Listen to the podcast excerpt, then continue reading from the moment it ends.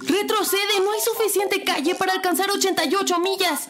¿Calles? ¿A dónde vamos? No se necesitan calles. Esto es 4 DeLoreans, podcast de cultura pop y viajes en el tiempo, transmitiendo con 1.21 gigawatts de potencia. Hola a todos, bienvenidos al episodio número 94 de 4 DeLoreans. Muchas, muchas gracias por escucharnos. Muchas gracias por unirse a las redes sociales de 4 DeLoreans, por dejarnos un like o un mensajito por ahí. Saben que es muy importante que si nos están viendo ahorita en YouTube, nuestras lindas caritas, nos, pongan un like también y nos pongan un comentario. Y eso nos ayuda a que el video tenga más notoriedad y pues eh, siga esto creciendo comunidad. Y pues ya saben, eh recomiéndenos con sus amigos si este episodio les gusta y si no les gusta pues con sus enemigos para que siga creciendo la para que siga creciendo en audiencia este proyecto y sigamos haciendo muchísimos muchísimos más episodios para ustedes. De verdad que estoy muy contento de que ya llevemos 94 episodios. Estamos por cerrar el año, el año 2020, que la verdad es que nos fue medio medio, medio más o menos, este, no, no del todo bien, este virus nos, nos dejó atrapados aquí en la casa la mayoría y bueno, pues eh, ahorita estamos en lo, en lo peor de la, de la pandemia, parece que esto lo repito cada semana, pero pues es verdad, eh, cuídense mucho de verdad, si, si no tienen que ir a trabajar, si tienen la oportunidad o el privilegio de poderse quedar en casa y trabajar desde casa, háganlo por favor. Y pues bueno, cuídense mucho, cuídense mucho, no vayan a las posadas, de verdad, manténganse seguros para que, pues para que aplanemos un poquito la curva que no lo hemos logrado en lo que va del año, pero confío, confío en ustedes. Y bueno, pues para que se mantengan en casa y tengan un poquito de entretenimiento, nosotros aquí seguimos entregándoles episodios como cada semana. Y bueno, pues igual que el año pasado les hicimos un episodio navideño con algunas recomendaciones, algunas películas navideñas. Este año también, pero este año lo vamos a hacer de manera diferente, ya que este año solo les vamos a, a recomendar tres películas, de las cuales una no es propiamente navideña, pero sí tiene un personaje navideño por ahí, ¿no? Pero además son tres películas en primer lugar son de animación y, y, la verdad es que son muy bonitas. Y en segundo lugar, eh, son películas muy, muy entretenidas, no necesariamente infantiles todas ellas, aunque sí tienen una característica muy importante las tres, que las tres hablan sobre la inocencia y sobre creer, creer en la magia y creer en, pues precisamente en el espíritu navideño, ¿no? Que si, si algo tiene esta época es, es la magia. Entonces, por eso vamos a hablar de estas tres recomendaciones y me está acompañando del otro de la cámara, ya pueden ver ustedes a mi invitada, está Paola, mi, mi queridísima hermana menor, por ahí anda, que ella fue la que me sugirió este tema. Y bueno, ella también es muy fan de la Navidad y por eso, por eso estamos aquí, este, pues ya preparados para entregarles este episodio. ¿Cómo estás, Pau? Bien, estoy ya muy contenta de que ya son vacaciones y de que ya va a ser Navidad, pero no se siente la Navidad. Sí, justo, y justo le estábamos platicando ayer que, que, salimos este, por la ciudad a hacer unos encargos. Y, y, sí, de verdad que no se sentía Navidad. Digo, había muchísimo tráfico por todos lados, como si la pandemia no existiera. Eh, pero es verdad, creo que todo esto nos ha metido en un. Esto de la pandemia nos metió en un mood, eh, pues de. De, estar como precavidos. Y, y, qué mejor, mejor estemos ahorita precavidos y, y pues eh, estar seguros y espero que todos estén seguros en su casa. Pero de todas maneras, eso no nos quita que podamos disfrutar la Navidad desde la casa, ¿no? Ya pueden ustedes, pueden ustedes ver aquí al fondo que está el, el arbolito navideño decorado con motivos muy geeks, eh, decorado de Star Wars.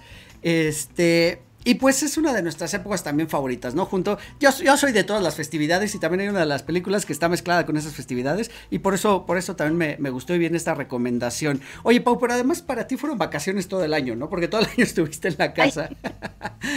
no, claro que no, o sea, sí me lo pasé en la casa, pero pues estuve en la escuela en línea y estaba más pesado porque los profes te ponen mucho más tarea. Bueno, eso sí, eso sí. Y también estuve por ahí escuchando comentarios que el home office o la estudiar en casa se volvió como 24/7. Sí. Oye, ahorita que estábamos hablando yo un poquito de lo que es eh, pues la pérdida de la inocencia y de qué van estas películas que en un momento les vamos a empezar a platicar, eh, yo creo que va mucho de la mano sobre todo con la creencia en eh, Santa Claus, este personaje, este ícono de la Navidad, que, bueno, si bien la Navidad es una tradición más bien eh, de religiones judio-cristianas o principalmente cristianas, porque va en torno al nacimiento de, de, de del Hijo de Dios, como, como bien llamada, como se llama en esta mitología eh, y en esta religión, pero también hemos ido adoptando muchas cosas de otras culturas, ¿no? Y, y una de ellas fue el personaje de Santa Claus, que la verdad es que es mágico en todo sentido, ¿no? Y, me queda muy claro por qué se volvió en el representante de esta fiesta. Pues que prácticamente es el que te lleva uno de esos regalos, uno de los que más esperas y que más que sea un regalo mágico, ¿no? Que cuando eres niño, pues de pronto solo despiertas el 25 de diciembre y hay un regalo bajo el árbol junto a tu carta, si es que la dejaste,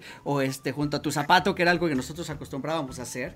Y, la verdad es que es maravilloso. Yo, yo me acuerdo de muchas navidades muy, muy buenas y de despertar con un bastante, bastante, bastante buen regalo bajo el árbol. Alguna vez un, un Super Nintendo, alguna vez una bicicleta, eh, alguna una vez algún juguete de moda. Eh, recuerdo que, Santa Claus me trajo por primera vez un Batman y, fue ahí también donde nació parte de mi afición, ¿no? Y de hecho Santa Claus sabía lo que quería porque varias ocasiones me trajo personajes o figuras de acción de, de Batman. ¿Cuál es uno, uno recuerdo rápido antes de entrar en el tema? ¿Cuál es tu recuerdo de algún buen regalo que te haya traído Santa Claus? Ay, pues muchos, porque me acuerdo que, o sea, obviamente todos los 25 que llegábamos a las 5 de la mañana de, la cena de Navidad, pues ya no podía dormir, o sea, me, me acostaba, pero porque se supone que si no te dormías no llegaba a Santa Claus. Entonces me dormía, pero no dormía, estaba despertándome y veía que todavía era noche y me volvía a dormir y así me la pasaba hasta las 8 de la mañana que ya era de día. Ya bajaba muy feliz en pijama y una vez tuve había un Nintendo DSi que yo lo quería mucho. Este, llegué a tener el juego de, mi primer juego de The Sims y mm, muchas muñecas, o sea, sí, Santa Claus era muy padre y además estaban las galletas mordidas y la leche tomada. claro, que es, por ejemplo, esa es una tradición de la cual eh, mi otro hermano y yo, que somos más o menos de la misma edad, no, no fuimos muy afectos a dejarlo de las galletas, porque es algo como un poquito más, más gringo, ¿no? Que se ve o lo vemos mucho en las películas, pero creo que a ti sí te tocó, porque ya te tocó empaparte un poquito más de esa cultura, pues ya para esos momentos ya teníamos televisión por cable y ya podíamos ver series donde, donde esa era como la costumbre. Sí, sí, o sea, la verdad yo no, no lo hice de toda la vida, lo hice, no sé, unos cinco años a lo mejor. Porque si no sabía y de pronto vi que todo el mundo lo hacía, pues yo también lo hacía. Sí, es verdad. Oye, ¿te acuerdas cuándo fue el último año que Santa Claus te trajo, te trajo regalo? ¿O qué edad tenías? Mm, pues no, pero no tiene o sea, yo creo que todavía estaba en la prepa y bajé y había dinero. bueno, sí, voy a replantear la pregunta. ¿Cuándo fue el último año que con ilusión dijiste, ah, mira, Santa Cruz me trajo un regalo? No me acuerdo, creo que en primero de secundaria. Sí, sí. Pero no estoy segura. Yo creo que por ahí es, yo creo que por ahí es, porque justo estás brincando en esta etapa, ¿no? De que eres un niño, te estás convirtiendo en adolescente, y, y bueno, no falta el, el mugroso niño canalla que desde tercero, cuarto o quinto de primaria, ya te está spoileando la Navidad, ¿no? Es, es horrible. Por favor, no, los, no lo escuchen. Y si ustedes tienen hijos, foméntenles esto de, de, la Navidad y esto de la ilusión. La verdad es que es algo bien, bien bonito. De verdad, como dices, tener ese nervio de irte a acostar en la noche y no poder dormir por la emoción de despertar al día siguiente y ver que algo mágicamente apareció ahí. Y, y pues bueno, vamos a hablar precisamente de este personaje de Santa Claus, porque en el 2019 salió una película de animación que fíjate que yo no lo tenía muy claro, más o menos sabía, pero hoy que estuve investigando descubrí que la película es española, y ellos dirigen español en realidad, eh, dirigida por Sergio Pablos, que Sergio Pablos a lo mejor no les suena porque no es como tan famoso de nombre, de hecho esta es su primera película como director, eh, Klaus se llama la película del 2019, y, pero él trabajó en la idea original de mi villano favorito. Entonces, de ahí fue donde se inspiró a DreamWorks eh, para, para, hacer, DreamWorks, perdón, Universal, para hacer este, mi villano favorito. Y además él es animador, eh, un animador pues muy importante porque ha trabajado en animaciones de Disney clásicas eh, como Hércules, El Jorobado de Notre Dame. no recuerdo ahorita si también en... No, La Sirenita es muy, mucho más para atrás. Pero bueno, trabajó más o menos por, por, por varias animaciones por esas fechas. Y en un mundo donde estamos acostumbrados ahora a ver películas en animación, casi todas hechas por computadora y casi todas hechas en, tercera dimensión, y si el otro día hablábamos precisamente de animación hecha en stop motion, que es algo artesanal, esta película está hecha con animación tradicional. Es animación eh, de dibujos animados, valga la redundancia, hecha a mano. Y, que es maravillosa, o sea, y se nota el trabajo y se nota que es una película hecha, hecha con amor y que además precisamente como su nombre lo dice, habla de, Santa Claus, o en este caso Klaus, pero no lo hace desde, digamos que él no es el protagonista, tenemos otra protagonista que es el motor de la historia y de lo mismo, o sea, nos habla de cómo empieza a crecer la ilusión en un, en un eh, pueblo. ¿Qué, ¿Qué, tal, Klaus? ¿Cuál es como tu opinión general o de qué va, Klaus, si le quieres platicar a los podescuchas? Ay, está bien bonita, véanla.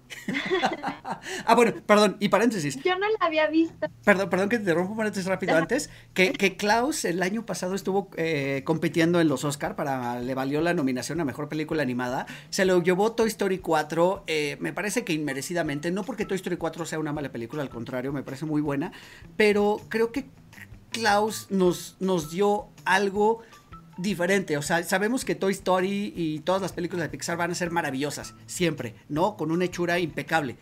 Pero digamos que es un poquito más de lo mismo, ¿no? Y además con una historia de las cuatro de Toy Story me parece que no es la mejor. Está muy divertida, pero no es la mejor. Y esta nos entregó una historia bastante, bastante divertida. Así es que como dice Pau, véanla todos. Y ahora sí te dejo. Sí, o sea, yo no la había visto, yo, o sea, creo que la vez que la, antes de que fueran, de saber que estaba nominada, Em, pues fue como en enero o diciembre del año pasado que le estaba, eh, que estaba con mi sobrino y la estaba viendo y yo así, ah", y o sea, no sé, sentí que era como, yo en ese momento pensé que era como una, un plus o algo así de Guardianes de la Galaxia, porque Klaus, digo, de la Galaxia, el origen de los Guardianes, porque Klaus se parece a Santa Claus del origen de los Guardianes. Entonces yo creí que era eso y creí que era como de las series que hacen en Netflix para niños. Y, ya, no le presté mucha atención realmente. Después ya fue cuando supe que estaba nominada al Oscar y me llamó, o sea, supuse que por algo estaba nominada al Oscar, pero la verdad ya nunca la vi hasta ahorita que se me ocurrió hablar de Navidad. Y, ay, está súper bonita porque no, o sea, no te habla de Santa Claus como alguna persona mágica como todo mundo lo conocemos, sino como un simple mortal. Correcto. Que de hecho de ahí sale la leyenda de Santa Claus. No lo tengo ahorita presente, pero me parece que de ahí sale la leyenda de Santa Claus y me parece que nace en Alemania, si no me equivoco, o en Suecia, en algún país del norte de, de Europa. Eh, donde precisamente había un señor que se dedicaba a dar eh, regalos y juguetes a los niños y bueno, eh, más o menos por ahí va, se hizo, se hizo leyenda y bueno, fue creciendo el mito hasta convertirse en lo que es hoy día, ¿no? más allá de que lo haya adoptado los Estados Unidos y que a lo mejor como se dice por ahí que el Santa Claus actual es la imagen que Coca-Cola decidió darle, la verdad es que no importa, ¿no? Porque como tal... como tal es un ser maravilloso y es algo que nos trae muchísima ilusión. Y bien esta película, esta película está muy divertida porque a mí me recordó mucho más eh, a, las locuras del emperador y no pude evitar hacer la comparación entre Jesper, que es el personaje de, de Klaus, con Cusco de las locuras del emperador, ¿no? Es, es, un personaje, bueno, pues Jesper básicamente es, es un cartero, es, eh, pero bueno, es, es simplemente hijo del dueño de la compañía de correos. Y, bueno, es un niño mimado, está acostumbrado a, los lujos, está acostumbrado a, a dormir en sus sábanas de seda. Y, cuando el papá pues le, dice, oye, ya basta de que te estés aprovechando y que de, vivir de mi fortuna, quiero que trabajes, quiero que, hagas eh, carrera en la empresa familiar. Y pues Jasper eh, lo arruina todo, ¿no? O sea, él no tiene el menor interés en participar en eso, él solamente quiere vivir de las comodidades. Y bueno, el papá para darle una lección lo envía a un poblado que se llama Smirensburg, un poblado ficticio, muy cerca del, círculo polar en el norte del mundo y, bueno, le, le, encomienda una misión y este, una misión donde otros han fracasado antes. Y, lo amenaza que si no termina esa misión, pues lo va a desheredar, ¿no? Y adiós comodidades. Y bueno, pues así es como nuestro personaje emprende esta aventura y llega a un pueblo donde viven dos clanes, básicamente dos clanes que están enfrentados, mucho a lo, mucho a lo, eh, a los Capuleto y a los Montesco de Romeo y Julieta. Son dos familias que no se pueden ver ni en pintura. Y de ahí se desatan situaciones muy, muy graciosas con personajes secundarios que son los que le dan la chispa a la película en realidad. O sea, tiene grandísimos detalles eh, en la animación, en las expresiones de los personajes. Y, y, bueno, este conflicto entre los vecinos que literal se están peleando todo el tiempo, incluso físicamente. Sí, sí, o sea, todo el tiempo se están peleando, eh, no saben ni siquiera por qué, nada más saben que es una tradición y que así lo dicta la tradición, que entre ellos se tienen que pelear y se empiezan a pelear y se pelean y se pelean. Y pues Jesper llega y, y pone la paz. Y se vuelve paz, excepto entre como los líderes de los clanes, que quieren seguir peleando por siempre y para siempre. Sí, sí, sí, sí. Además, además lo que me gusta es que, bueno, eh, todo sucede como accidentalmente o, muy, muy casualmente suceden cosas. Y este, y bueno, Jasper su misión es entregar cartas, ¿no? Pero en un pueblo donde nadie se quiere, pues no tiene cartas que, que entregar ni que recibir. Entonces, pues ahí está fracasando su misión como, como cartero. Hasta que un día va a visitar a un leñador en el bosque para ver si tiene alguna carta que él pueda recibir. Y, bueno, descubre que este leñador es un leñador solitario que vive en lo más profundo del bosque, que se dedica a hacer casitas de, para aves, pero que además tiene un, un granero lleno de juguetes. Y, aquí es donde empieza la leyenda, porque de pronto, igual por accidente, le llega una carta, bueno, un dibujo donde se ve que es un niño que está triste, y, y Klaus decide llevarle un juguete, eh, pues de forma anónima. Y así es como empieza a crecer la leyenda de Santa Claus, ¿no? De que si le envías una carta al señor Claus, pues te, te, trae un juguete. Y poco a poco, como dice Pau, empiezan a a suceder buenas acciones, porque aquí, aquí lo que me gusta es que empezamos a, a ver cómo se crea el mito de Santa Claus en todo. Porque el mismo cartero les dice que los niños que sean buenos son los que reciben juguetes. Si hacen una buena acción, van a recibir juguetes. Eh, además, Santa o el señor Claus, porque no lo llaman Santa Claus, simplemente lo llaman el señor Claus, eh, ve todo, sabe lo que están haciendo. Entonces, y, y sabe quiénes son los niños buenos y los niños malos. Y te ponen una lista de niños malos, lo cual me lleva a una anécdota muy triste, queridos podescuchas, donde. donde un año nos portamos bastante mal, mi hermano y yo, y ese año Santa Claus no nos llevó nada y fue muy, muy deprimente. Así es que por favor, pórtense bien. Sí, sí, justo. O sea, a mí nunca me pasó nada. Supongo que fui mejor niña que ustedes. Pero sí, o sea, me da mucha risa esa escena porque precisamente es donde nace que si te portas mal, el eh, Santa Claus te trae carbón en, lugar de traerte los juguetes o lo que le pediste, te trae carbón. Y es porque uno de los niños atacó a Jesper, que es el cartero, y lo trataba súper mal. Y fue el único de la, pues, del pueblo que no le llegaron los juguetes, que le llegó un pedazo de carbón. Entonces ahí es cuando Jesper le dice que, que Santa, bueno, no, que el señor Claus lo sabe todo y lo ve todo, y él sabe quién se porta bien y quién se porta mal, y a los niños que se portan mal, pues no les toca nada, más que un carbón. Sí, Sí, correcto, correcto. Además, ¿qué te parece también, por ejemplo, como esta...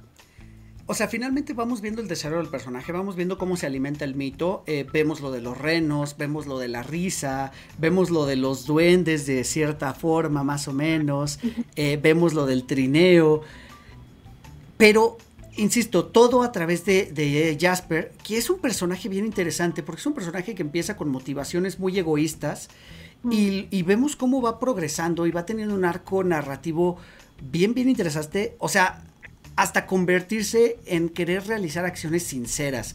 Que, que no es de la nada, no es gratuito, al contrario, se va viendo muy bien desarrollado cómo va sucediendo este cambio. Sí, pues es una de las partes que, más bien una de las cosas que discute con el señor Klaus, que dice que todo mundo hace las cosas con un objetivo. Em, para recibir algo a cambio. Y pues, es con la célebre frase del señor Claus, que no es del señor Claus, sino de su difunta esposa, que es, em, ¿cómo es? Un acto bondadoso sincero lleva a otro acto bondadoso. Correcto. Así es. Y así es como se, fuerza, se empieza a transformar el pueblo a partir de las actitudes de los niños, porque los niños al hacer buenas acciones contagian de eso a sus padres y eso es lo que me gusta, me gusta mucho porque finalmente los niños siempre son inocencia, siempre hacen las cosas desinteresadamente y somos de pronto los adultos quienes los hacemos que se vuelvan egoístas o que se vuelvan em, temerosos o que se vuelvan... Eh, pues sí, de pronto que empiecen a repudiar las mismas cosas que nosotros repudiamos, ¿no? Por eso es muy importante que, que, estos niños crean en la magia y está muy padre todo ese desarrollo. Ahora, por otro lado, en esta misma historia vemos esta amistad sincera que se va desarrollando entre el cartero y el leñador y que está muy, muy bonita y que de verdad incluso llega, hay un punto donde la película se pone sentimental pero tampoco lo hace de forma gratuita, ni lo mete a fuerzas, o sea, lo va, lo va trabajando, lo va trabajando, lo, lo va trabajando, y de pronto te lo va metiendo, eh, y llega un punto donde, digo, ya saben que yo soy muy chillón, donde sí me arrancó algunas lágrimas. A mí no, sí, o sea, sí de pronto sentí el nudo aquí en la garganta, pero no, no lloré. Pero sí, o sea, sí tiene esos momentos de sensibilidad. Sí, totalmente, totalmente. Es, es una gran, gran película. Ahora, la animación por sí sola vale la pena verla. Porque por más que uno le quiera encontrar algún tipo de defecto, creo que no lo tiene. Eh, es, una animación clásica muy bien hecha y creo que la iluminación está trabajada de forma eh, espectacular. Digo, tú sabrás un poquito mejor que, estás metida en el mundo de la animación, aunque sea esta animación que es diferente a lo que tú haces, pero, pero es, es maravillosa, es, es impecable y vuelvo a lo mismo, la iluminación le da un toque de espectacularidad que creo que no se lograría con animación por computadora, o tal vez sí, pero se ve diferente. Pues a lo que yo lo he visto así, o sea, pues nada más la he visto una, una vez, pero yo siempre, o sea, a mí siempre me dio la sensación de que era animación 3D. O sea, no sé tú, pero sí hay partes en las que parece que es animación 3D o que es animación de las dos, 2D con 3D. Y, y sí, y, o sea, yo creo que algo que está muy padre ahí o que a mí me gustó mucho es como la paleta de color, porque se ve mucho que es al principio blanco, gris y azul, más o menos. Y, y, además creo que él es el único rubio, además de la maestra, no estoy segura, pero me parece algo así. Y al final, pues más bien va como conforme va pasando, que el, el, pueblo se va uniendo y así, pues es como más cal, se siente un, un ambiente más cálido, los colores son más cálidos, llega la Navidad y hacen su fiesta de Navidad, hacen los villancicos y todo más cálido a excepción de los líderes de los clanes que solo quieren pelear. Sí, sí, de acuerdo, de acuerdo. Eh, y, e incluso también creo que eso ayuda, ¿no? Cómo la paleta de colores transforma lo que tú estás sintiendo y lo que estás viendo y, la sensación de cómo el pueblo se ve a sí mismo. Eh, me da mucha risa un... Esta película tiene bastantes gags también, eh, eh, tiene muchas, muchas pues sí, muchos elementos de comedia, algunos de pastelazo, algunos muy trabajados. Tiene personajes que son comic relief, como el propio barquero, el, que lleva, porque este, este pueblo está en una, en una isla, entonces el barquero es increíble porque es súper sarcástico y tiene comentarios, apunta comentarios eh, pues muy, muy puntuales. Y, y, hay uno en particular donde pues llega, el pueblo es un pueblo gris, muy frío, imagínense en el, en el círculo polar ártico, y que llegue el, cartero, pues no va preparado para el frío y está temblando y, le pregunta, oye, ¿el clima siempre es así? Le dice, no, para nada, ahorita estamos en una onda de calor. Sí. Sí, cuando lo escuché me dio muchísima risa, de verdad, o sea, es muy chistoso. Porque yo siento que precisamente los colores te contagian ese, ese frío. Correcto. Sí, correcto, correcto. Y, bueno, finalmente el pueblo se transforma de un pueblo melancólico a un pueblo bastante alegre que celebra la Navidad. Y, todo alimentado por la relación entre estos. Ahora, hay un personaje por ahí que, que no quisiera spoilear, pero es el que nos lleva, nos remite más o menos a cómo se, a cómo, pues a cómo vemos los duendes o la creación del mito de los duendes. Y me parece muy, muy gracioso. Y lo van a identificar en cuanto lo vean porque se parece un poquito al hilo de Lilo y Stitch. Yo, yo me acordé, cuando, cuando lo vi, yo me acordé más de Masha, de Masha y el oso. Ah, bueno, sí, también. También, también. Eh, Pero sí es muy... Sí, sí, la verdad es que es una película con personajes súper entrañables, con chistes bastante bien elaborados, un guion también muy bien desarrollado. Eh, me gusta mucho que, no nos meten como la, introducción de los personajes y ya los olvidan, ¿no? Sino que poco a poco, o sea, cada, a cada momento, a cada escena vamos conociendo un poquito, un poquito más de ellos. Y y que incluso el mensaje de esta pelea que tienen entre los clanes, como tú mencionabas al principio, que ya ni se acuerdan porque simplemente nos dicen, pues nuestros ancestros se han peleado y los ancestros de nuestros ancestros se han peleado y los ancestros de ellos se han peleado. Y en realidad no hay ningún motivo por el cual se estén peleando, ¿no? Simplemente ha sido un rencor que ha pasado de generación en generación y eso también es bien interesante de analizar porque así pasa de pronto, ¿no? En, la vida real. De pronto, eh, a lo mejor tú estás enojado con tal persona, pero porque tus papás no lo quieren, pero porque sus papás no lo querían, etcétera. Y, y tenemos mucho, y creo que así es como se van creando los prejuicios, que es lo que hace mucho daño como sociedad. Sí, sí, exactamente. O sea, una bueno, como empieza la relación entre ellos dos es porque uno de los niños de uno de los clanes empieza a jugar con una de las niñas del otro clan y pues ellos son niños, ellos supongo que saben que sus familias se pelean, pero no saben por qué ni saben en qué momento lo deben hacer o en qué momento no. Y empiezan a jugar y pues gracias a ellos los niños y se unen, empiezan a mandar cartas, de pronto como que entre un pueblo y otro ven la relación y no les parece o, se confunden y ya después los mismos adultos se van se van uniendo, que es una de las cosas que menciona Jasper, que los niños hacen las cartas por, por y hacen cosas buenas para recibir juguetes y no saben realmente por qué los adultos hacen cosas buenas. Exacto. Así mismo es. No, la verdad es que es una película bien, bien bonita. Eh, yo no la vi cuando salió, la vi un poquito después ya cuando estuvo nominada para el Oscar, porque se hablaba muy bien de ella. Y es que también, ¿no? De pronto una película navideña que hable, sobre Santa Claus podría parecer un poco innecesaria, ¿no? Sobre todo en, en, estas épocas más modernas que parece que los niños ya no tienen esa ilusión.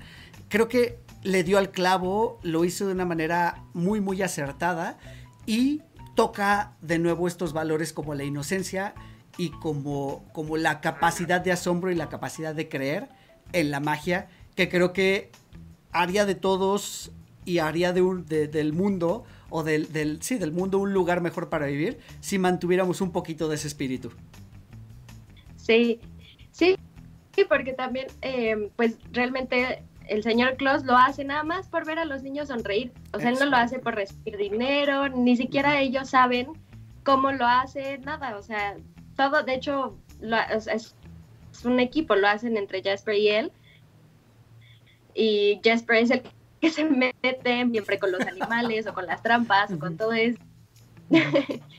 y nunca dice que lo hace él, se lo atribuyen al señor Claus y siempre es el señor Claus y el señor Claus lo hace nada más por verlos sonreír y por verlos felices.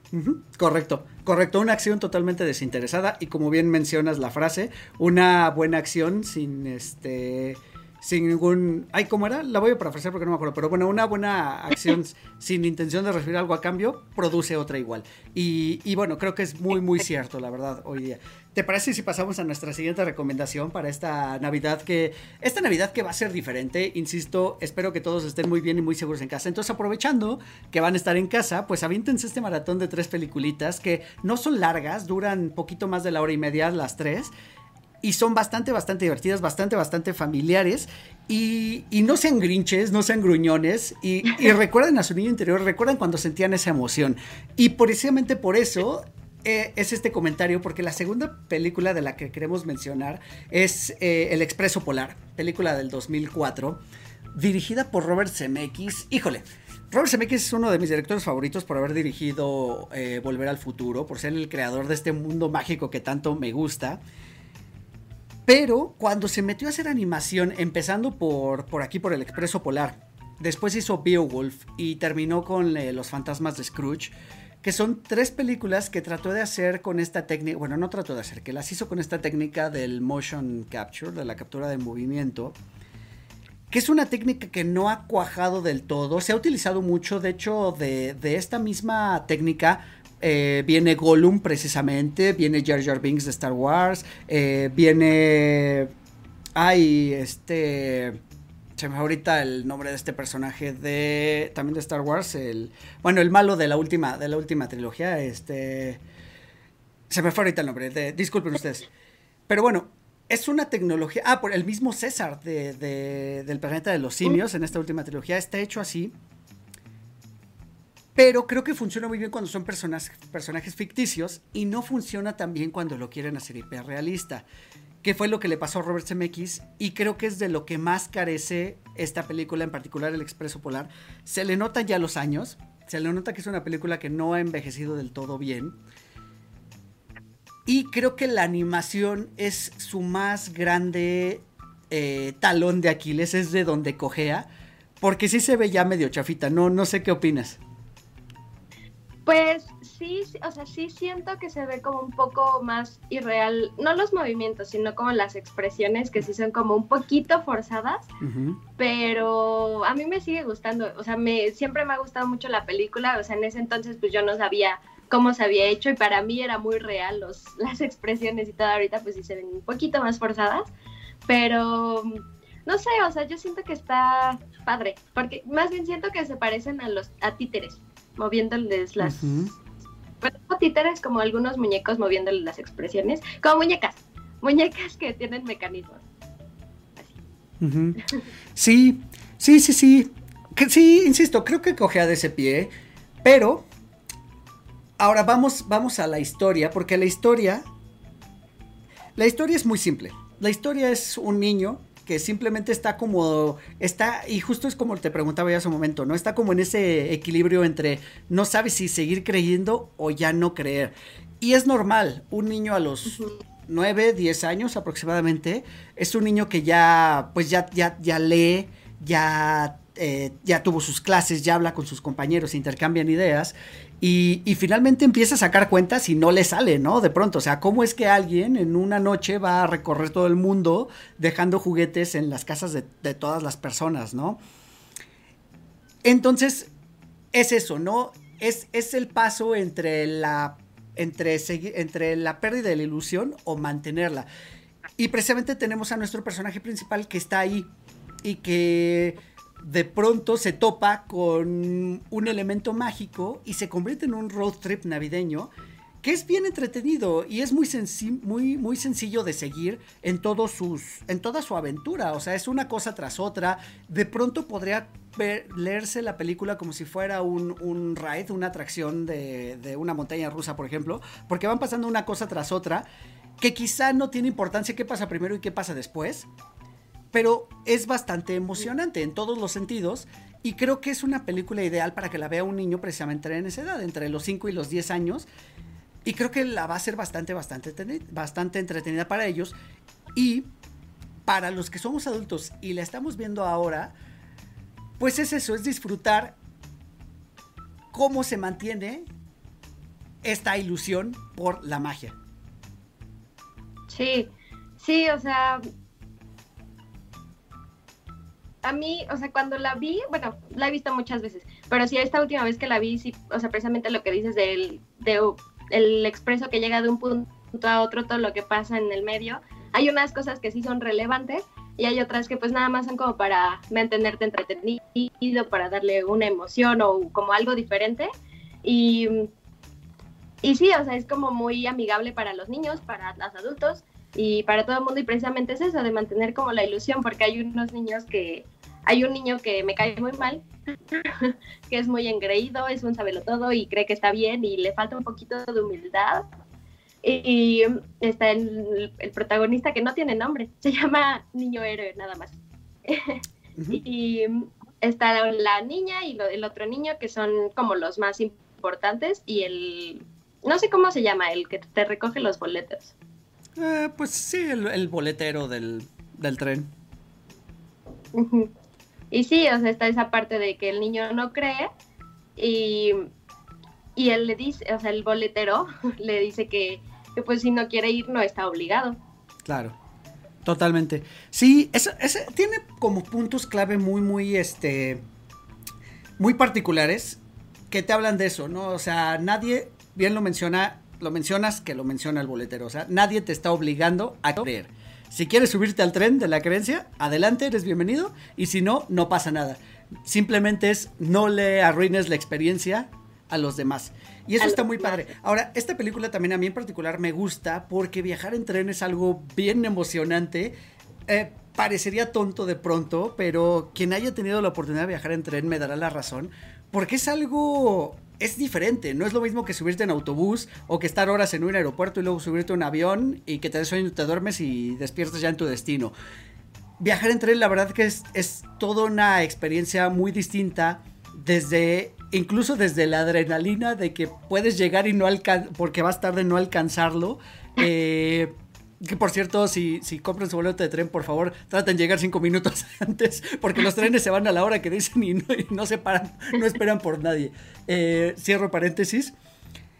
Y eso de que llegues a, de que llegas a tu asiento y que te puedas parar, que puedas ir a un vagón comedor a buscar algo de, beber o, algún eh, refrigerio, todo eso lo hace también una aventura muy muy padre, ¿no? Y aquí lo vemos en esta película, no tal cual de esa manera, pero sí vemos a los niños que se están paseando por el tren y que conocen personajes que quizá no son relevantes para la historia, pero todos ellos son muy, muy, eh, digamos que aportan su, granito de arena en el momento adecuado. Tal es el caso del, vagabundo que se le aparece en el techo del, tren, tal es el caso de los maquinistas, del mismo boletero. Eso, eso a mí me, me parece muy, pues muy interesante, porque son personajes, insisto, que son fugaces, pero que, pero que están como bien realizados. Sobre todo, digamos que el diseño, me gustan en particular los maquinistas. Este maquinista barbón y el otro peloncito y que parece que no saben lo que están haciendo, sin embargo, tienen suficiente habilidad como para poder conducir un tren en el hielo, que es una secuencia muy, muy, muy entretenida. Sí, sí, precisamente en esa parte de cuando están en el hielo. Yo no sé, nunca me he subido a un tren más que al suburbano. Y bueno, los trenes así. Y pues no sé cómo se maneja un tren, no sé si realmente los conductores vean lo que está pasando o, tengan que confiar en otra persona para que los dirija. Pero pues eso, es una de las escenas que es lo que pasa, o sea, están intentando salir del hielo y entrar a, o sea, regresar a las vías y el boletero es el que le está diciendo hacia dónde dirigirse y él nada más se anda asomando y regresa y mueve las palancas y se asoma. O sea, realmente él no ve nada y le está confiando ciegamente en lo que le dice el boletero. Correcto. Y que creo que es una de las lecciones también, porque si recuerdas, el boletero le, a los niños les perfora sus billetes de, de sus pasajes, vaya. Y a cada uno le pone algo diferente y que es una lección que tuvieron que haber aprendido durante, durante este viaje y son lecciones que creo que está bastante bien que un niño las aprenda.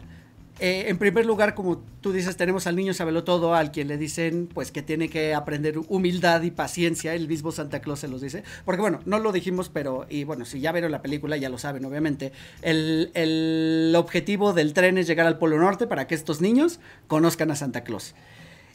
Y, y vienen varios mensajes como esto, ¿no? La niña de pronto que, que duda de sí misma, pues su, su, su el, o el mensaje que le dicen es que tiene que aprender a creer en sí misma y a, liderar. Ese es el objetivo de ella y ese es por qué tuvo este viaje.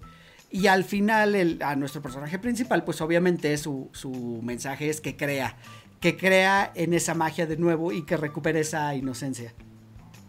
Sí, sí, también está el otro niño, que él es el único niño que tiene nombre, que es Billy, que, que pues es un niño que vive en la zona pobre de la ciudad y como que sube al tren y no se quiere sentar con el resto de las personas, más bien con el resto de los niños como de un estatus más estable, sino que se sienta aislado.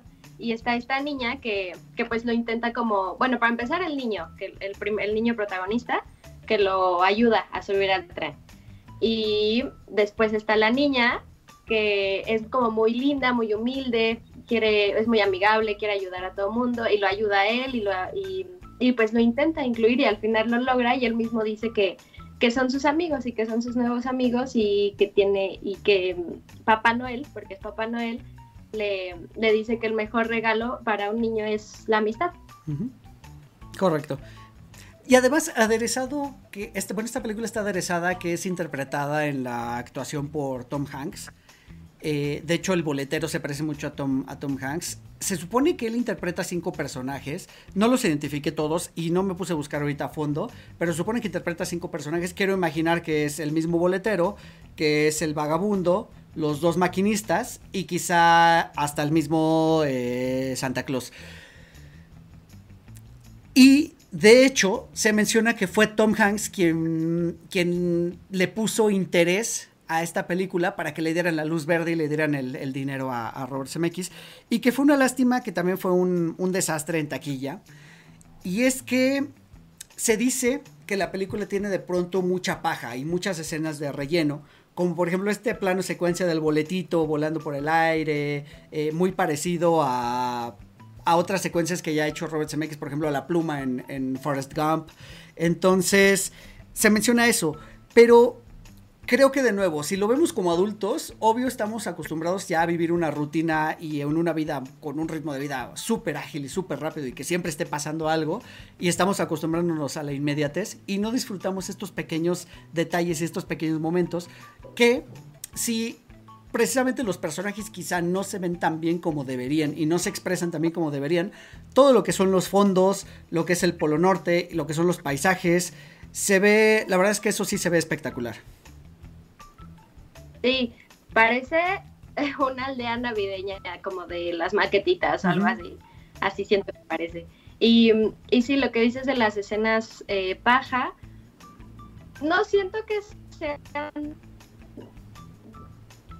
No, o sea, no siento que se van tanto de relleno. Porque sí, como dices, un adulto pues ya está más acostumbrado a vivir una vida como más agitada, que pase una cosa atrás de la valla. Y, o sea, sí son un poquito largas, pero no tanto como para llegar a aburrirte, porque al menos yo creo que, o yo, y para un niño puede que te quedes viendo parte del boleto, y tienes el boleto en un tren, te bajan. Y pues yo creo que eso es parte de lo que hace un niño. Que, o sea, los niños es muy fácil que se, que se las cosas y no tienen como un ritmo, no sé, algo así. Sí, no, además, precisamente es eso, es muy entretenida, volvemos a lo mismo, es como una montaña rusa, es un ride eh, bastante estresante donde tienes las subiditas que van lentas y luego las bajadas y luego un poquito plano y es bastante, bastante divertido, por eso digo, hay que verlo con esos ojos de niño y al final tiene un mensaje muy bonito, el cierre es lo que más me gusta. Eh, porque este niño regresa a esa creencia y lo mantiene durante toda su vida o es lo que nos da a entender la voz en off. Y eso está muy padre, la conclusión de esta película, por eso me gusta mucho. Sí, y una de las cosas que creo que a mí me entristecen mucho y sí siento como esa desesperación es cuando están los cascabeles del trino de, Papá mm, Noel y él no los escucha. O sea, todo el mundo está súper, los duendes están emocionados, están haciendo sus fiestas, los niños también y él se, está desesperado porque escucha todo, escucha la bulla, escucha los aplausos, escucha los gritos, pero no escucha los cascabeles. Em, hasta que se desespera y él decide volver a creer. Y es entonces cuando ya los escucha y es lo que pide de regalo. O sea, no pide un juguete, no pide ropa, pide el cascabel. Y eso que pues mantiene, lo que ayuda a que mantenga la, la creencia toda su vida. Sí, sí, sí, sí. Sí, es, es, un gran final. Ahora, lo único que yo pondría como contrapunto es que los duendes se ven muy creepy. Son como pequeños Benjamin Buttons. Eh, son como viejitos, ahí medio raros. y, y lo único que sí, digo, ya dándole una. echándole un ojo como espectador más adulto que ha visto más cosas. De pronto ver a los personajes multitudinarios que solo hicieron como dos o tres modelos y eso se repite en todos los demás. Me causa cierta incomodidad de que, o sea, tanto dinero se gastaron. Ajá. Que el único duende diferente es el cantante, que tiene el cabello largo y lacio. Y ya. Y que se parece a Steven Tyler. Pero de ahí en fuera todo lo demás, o sea, tomaron, hicieron un copy-paste, no sé si les dio pereza o qué pasó, pero sí, eso decepciona un poquito. En fin, es una película que sí, a mí sí me gusta, yo sí la recomendaría, yo la recomendaría que la vean con niños y que chequen las reacciones de los niños. Creo que eso la va a hacer muchísimo más animada para, para nosotros como, como adultos. Y Y bueno, pues vamos a pasar ahora sí a la última recomendación de esta tarde, noche, mañana, lo que sea fecha que nos estén este, escuchando. Estamos en martes, en un par de días es Navidad, entonces espero que se puedan eh, ver, que puedan ver estas películas y muchas otras. Pero bueno, la tercera no es propiamente de Navidad, pero tiene un personaje navideño y tiene el mismo elemento que es creer, creer en la magia. Y les vamos a platicar sobre la película que se llama El origen de los guardianes, película del 2012. Que, híjole, no, no anoté el nombre del director, la verdad es que me fue, lo leí y dije, lo voy a anotar, se me olvidó. Pero bueno, para que ustedes tengan una idea, esta película de DreamWorks es dirigida por la misma persona que dirigió Spider-Man Into the Spider-Verse. O sea, nada más para que se den una idea de la calidad genio de la que estamos hablando.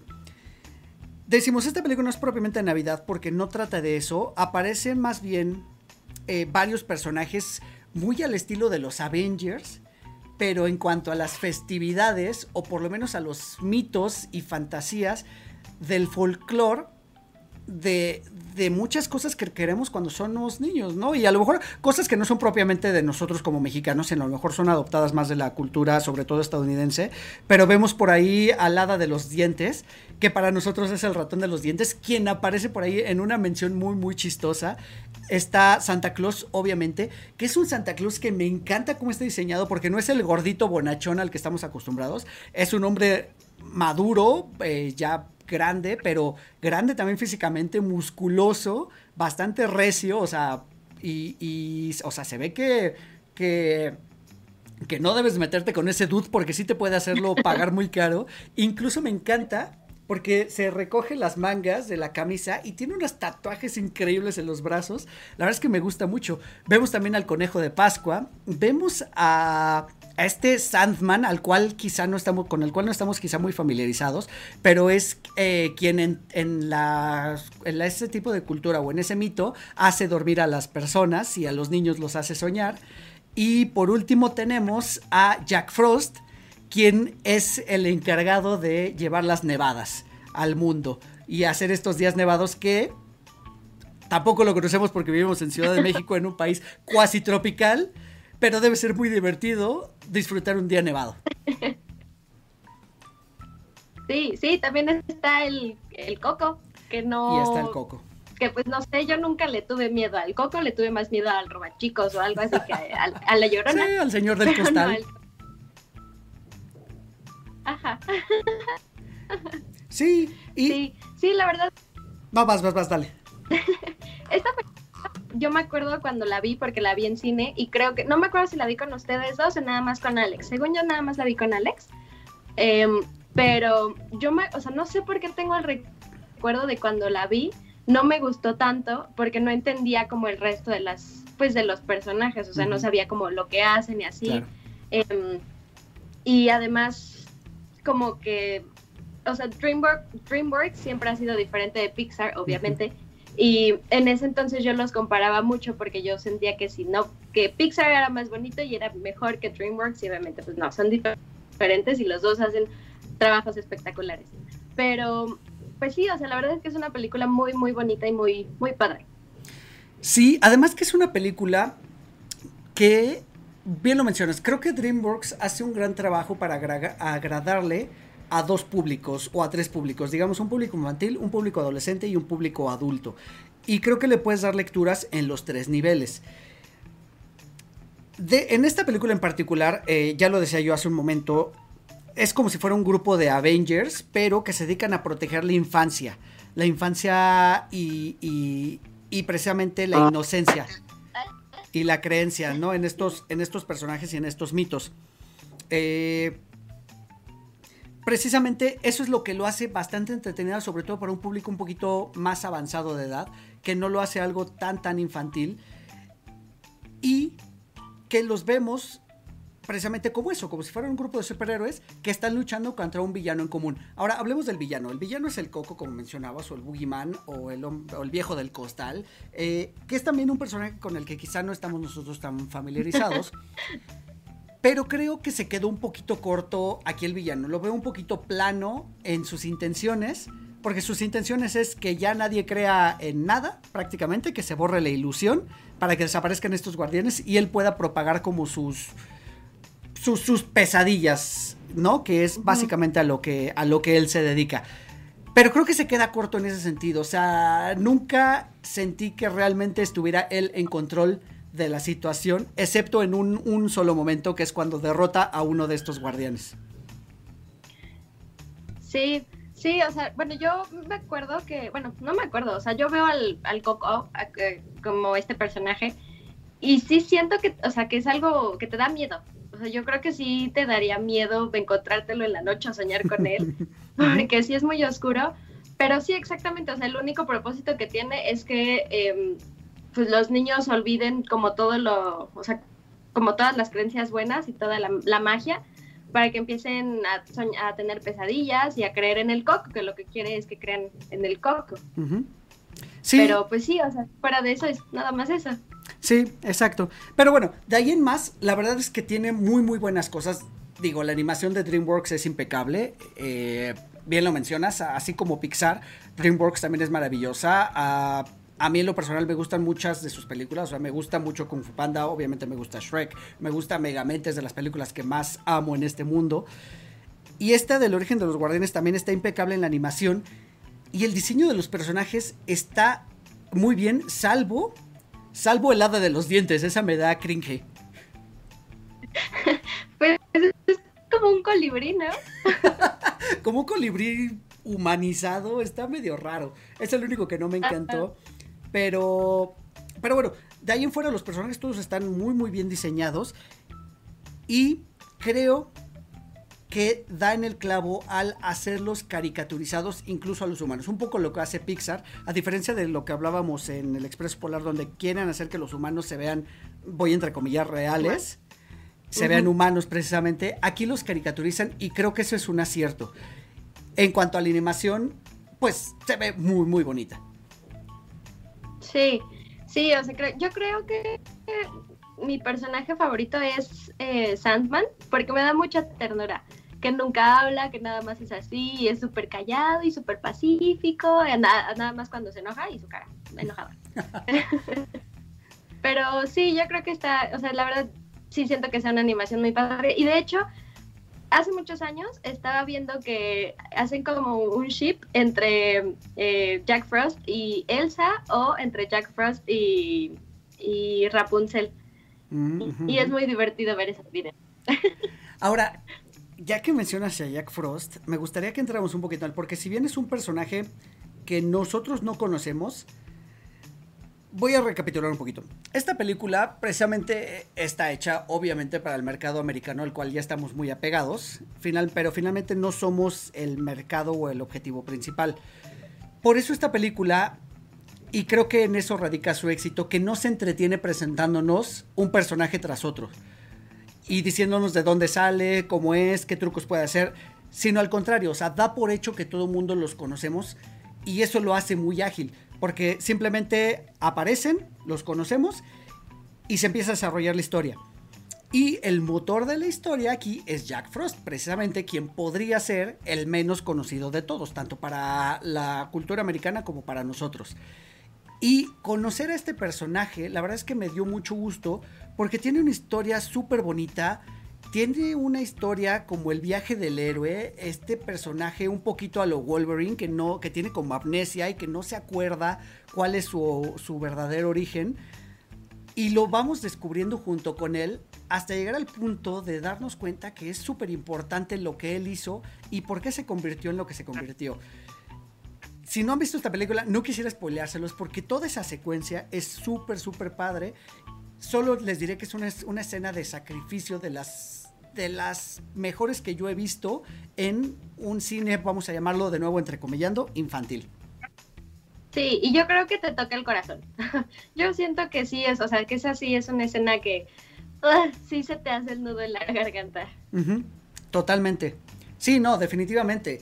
Y, y que bueno, el objetivo de, de estos personajes es recuperar esa ilusión y esa inocencia en los niños. Y es muy chistoso verlos de pronto acabados o bueno, mezclándose entre ellos, ¿no? De pronto Santa Claus pintando eh, huevos de Pascua, además de que, de que tienen un, gag recurrente. Me encanta porque aquí eh, digamos que los duendes de Santa Claus son únicamente la pantalla o son únicamente la imagen y los que fabrican los juguetes son unos yetis peludos como tipo Chewbacca que son súper divertidos y tienen gags también junto con Santa Claus que son increíbles.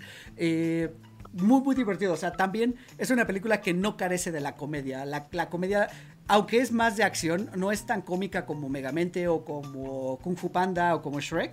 Sino va se va un poquito más por el lado de la acción, pero no deja de lado ese espíritu de comedia y de, y de diversión que tienen todas estas cintas. Sí, sí, o sea, de verdad es una película muy chistosa, muy padre, véanla todos si no la han visto, ya es viejita. ¿De cuándo es? 2012. Ah, bueno, no tanto, pero pero sí. Y, y sí, o sea, está muy padre, está muy chistosa y está chistoso que como que de pronto ya todo el mundo empieza a hacer de todo, simplemente para salvarse entre ellos. Sí, sí, de pronto creo que está un poquito infravalorada. Siento que no se le ha dado a lo mejor la visión que, que tienen otras películas. Y a lo mejor es por lo mismo, ¿no? Por esta mezcla a la cual no estamos tan, tan familiarizados nosotros. Pero de verdad vale, vale muchísimo la pena. Se van a divertir, hay acción, hay, este, ya lo repetimos, hay chistes, hay momentos heart touching. Entonces, vale, vale mucho la pena que la vean. Y, bueno, con esto acabamos nuestras recomendaciones para esta Navidad. Aviéntense este maratón de estas tres películas, creo que lo pueden disfrutar mucho. El año pasado les, les recomendamos las otras navideñas de las cuales ya hemos hablado, ya saben, las clásicas, Mi Pobre Angelito, El Grinch, eh, Titanic, que ya, ya discutimos que una película navideña, igual que, igual que, que Duro de Matar. Gremlins también es navideña. No vean Frozen porque Frozen no es de Navidad, eso ya quedó establecido y bueno, ahora que vamos a estar en casa, que las plazas están cerradas y no podemos ir a tomar ni un café, ni a comprar los regalos de Navidad, ni a nada por el estilo, y que los restaurantes también van a estar cerrados, pues vamos a guardarnos todos en casa, vamos a ver películas y bueno, vean de lo que quieran, vean películas de acción, vean películas de horror, vean películas de drama, vean comedias románticas, vean lo que a ustedes les, les guste pero pasen el tiempo y sobre todo pasen el tiempo en familia con sus seres más cercanos y bueno, pues disfruten de esta época, que siempre he pensado que el espíritu de esta época es mantenernos juntos. Ahora a la distancia, pero podemos mantenernos juntos también. Sí, exactamente. O sea, como lo decíamos al principio, ahorita no se siente tanto la Navidad como otros años porque pues no ha habido posadas o si las ha habido pues son clandestinas. Este, no, eh, ya no, no has hecho pues, pues sí, o sea, tus posadas a lo mejor con, no con amigos, pero con tu familia o las escuchas o las ves o ves fotos o sales a la calle y ves todas las casas adornadas. O sea, ahorita no se siente tanto eso. Ay, perdón. pero, este, se me fue la idea. ah, pero pues siempre se puede mantener como esa, pues sí, o sea, al final estamos en diciembre, se siente más frío que otros, que otros meses del año y, y pues a final de cuentas siempre va a haber películas navideñas que te, que te recuerden ese, ese espíritu y no lo pierdan nunca. Así es. Así es, totalmente, estoy, estoy totalmente de acuerdo contigo. No sean Grinch, mantengan el espíritu navideño, es una época muy bonita. Ahora no vamos a tener tampoco las reuniones de la empresa, así es que no, no va a haber la rifa donde de todas maneras no se iban a ganar nada. Entonces. Pero mantengan el espíritu, mantengan el espíritu. Espero que hayan decorado su casa, que les haya quedado muy bonita y espero sobre todo que todos ustedes y todos sus familiares se encuentren muy bien, estén sanos, estén seguros. Y bueno, pues vamos a mandarnos todos un abrazo desde lejos esta Navidad y, esperemos que la próxima Navidad nos podamos abrazar en persona. Pau, tus redes sociales. Eh, Facebook Motelet Pau eh, e Instagram arroba guion bajo Motelet bajo. Perfecto, ahí está, ahí está Pau. Eh, déjenos un like por ahí. Le subí del... Subí por ahí a las redes sociales de Cuatro de Loreans el intro que Pau muy amablemente animó para, para, para la página y para los intros de estos, de estos podcasts, que quedó muy padre. Muchas gracias por esas animaciones. Y bueno, pues muchas gracias a ustedes por escucharnos. De nuevo les deseo muy, muy, muy feliz Navidad a todos. Ya saben que las redes sociales de Cuatro de Loreans se escribe 4 con número de Loreans, así como se escucha en todos lados. Déjenos un like, un comentario, una reseña. Ya saben que estamos en formato de podcast en prácticamente todas las plataformas donde haya podcast. Y estamos también en formato de video aquí en, este, en YouTube. Déjenos un like y un comentario, eso nos ayuda un montón. Espero que la pasen muy bien. Yo soy Eric Motelet, arroba Eric Motelet en todas las redes sociales. Reitero que el micrófono está abierto para quien quiera venir a participar. Ya saben, me mandan un mensajito y nos ponemos de acuerdo para hablar de cultura pop, cualquier tema que a ustedes les guste. Muchísimas gracias por escucharnos, que pasen una feliz Navidad, que Santa Claus le traiga todo lo que deseen y que la pasen muy bien, que sean rico. Un abrazo a todos. ¡Feliz Navidad! Nos escuchamos el próximo martes. Adiós a todos. Pueden encontrar a 4 DeLoreans en Spotify, iTunes y YouTube. Conducción y concepto, Eric Motelet. Voz en off, Poli Huerta. Siguen escuchando 4 DeLoreans porque el próximo martes voy a enviarlos de vuelta al futuro.